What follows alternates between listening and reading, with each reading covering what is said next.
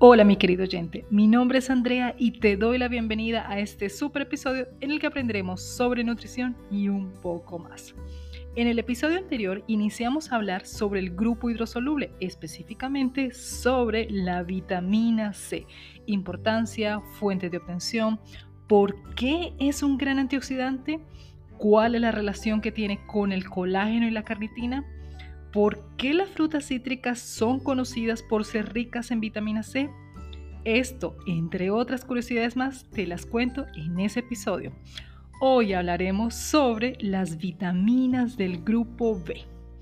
¿Te has preguntado por qué están agrupadas de esta manera?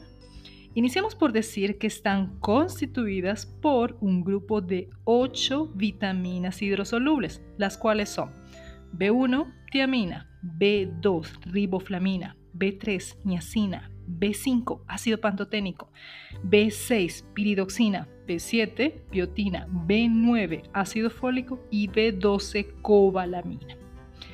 Si escuchaste con atención, te habrás dado cuenta de que no he mencionado las vitaminas B4, B8, B10, B11. ¿No existen acaso?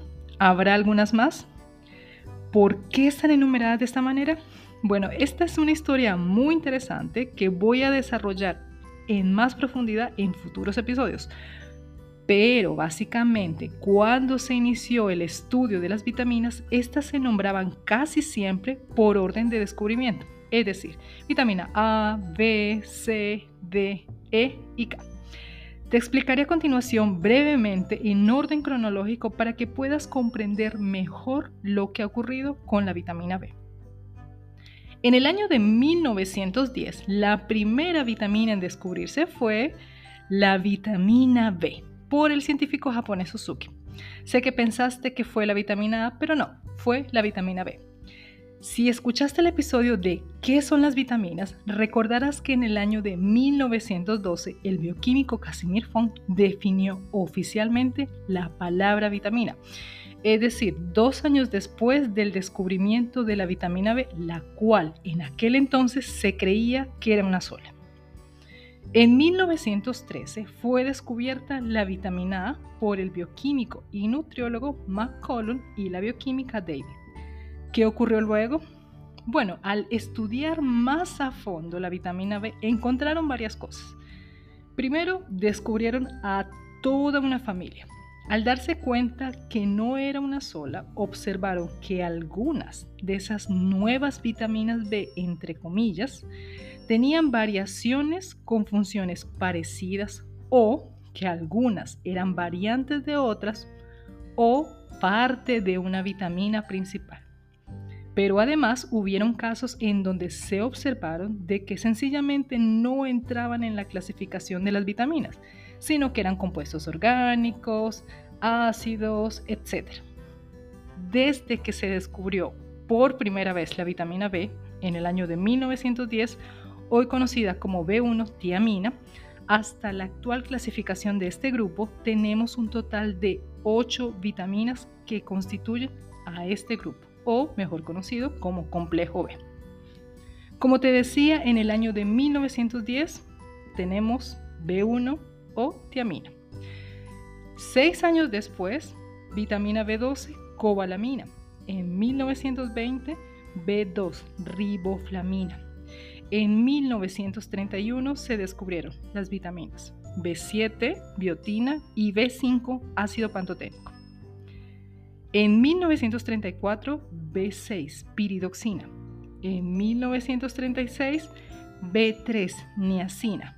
Por último, en el año de 1941, B9, mejor conocido como ácido fólico. Así que si calculamos más o menos, transcurrieron unos 30 años o más en este proceso. ¿Qué ocurrió entonces con B4, B8, B10, etc. Bueno, lo que en su momento se creía que era una vitamina, por ejemplo, por darte un ejemplo, en el caso de B4 resultó siendo una adenina, en el caso de B8 un ácido y así sucesivamente. Y esto lo que ocasionó fue que fueran degradadas de la categoría vitamina a lo largo del siglo XX. Por esa razón, aunque las vitaminas fueron nombradas en orden alfabético, aunque sabemos que no exactamente así, pero digamos que en 1910 vitamina B, en 1913 vitamina A, siete años después, en el año de 1920, se descubrieron las vitaminas C y D, en 1922 vitamina E y en 1929 vitamina K. En la actualidad hay un total de 13 vitaminas clasificadas en dos grandes grupos, grupo liposoluble y el grupo hidrosoluble. Te recuerdo que ya están disponibles los videos y podcasts de las vitaminas liposolubles, es decir, las vitaminas A, E, D y K, más el de la vitamina C para que refuerces tu conocimiento. Cada una de estas vitaminas tiene una función específica, algunas veces en común con otras, y por ello es muy importante que aprendamos que entendamos sobre cada una de ellas. Pero para resumir podría decirse que este grupo B tiene en común que son vitales para el metabolismo celular, participan en procesos de detoxificación, es fundamental para el crecimiento de tejidos, producción de glóbulos rojos, entre otras funciones más.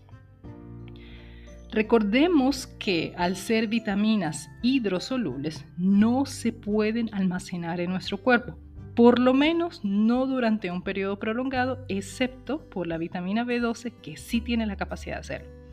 Por ello es fundamental incluirlas de manera regular en nuestra dieta cotidiana.